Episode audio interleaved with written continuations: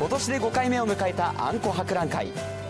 丸い大通館に北海道から熊本までの初出店を含む22店舗が揃いました。幅広いお客様にあんこという魅力を感じていただいて楽しんでいただきたいと思うんですけども和菓子洋菓子問わずですね楽しんでいただいて小豆の消費ということも北海道に還元できればと思っております。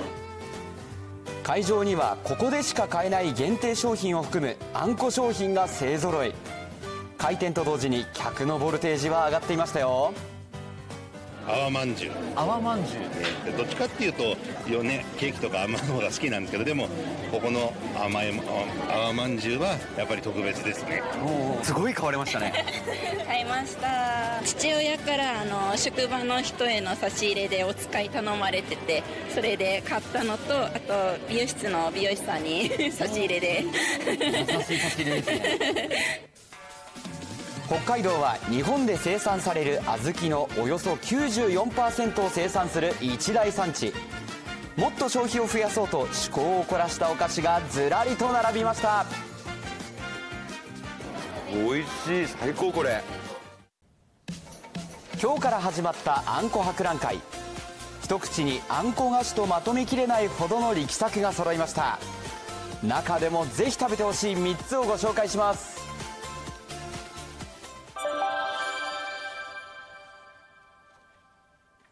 極細のモンブランがかかったこのどら焼きの生地と割ってみると中から出てくるのはあああんこしっかり出てきました。若い方にも、まあ、年老いた方にも食べていただけるようにっていうので、まあ、見た目と味を重視して作りました。うん。うんうん。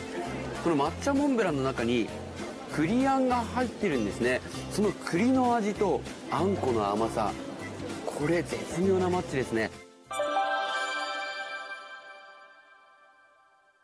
カラフルで見栄えするこちらのお菓子。北海道中標津町のお店と東京の老舗がコラボした一品なんです。お互いやっぱライバルでもありますけどもやっぱり有名なねあの店主さんなんでやっぱりお菓子のこう意見をこう交わせて、まあ、だったら一度一緒にやってみたいねってことで、まあ、こういうコラボっていうのが実現してますね。見た目も紫色のブルーベリー味いただきます。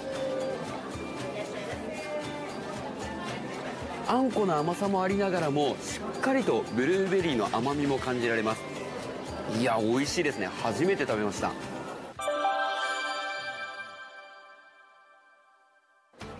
あんこと生クリームを挟んだこのどら焼き。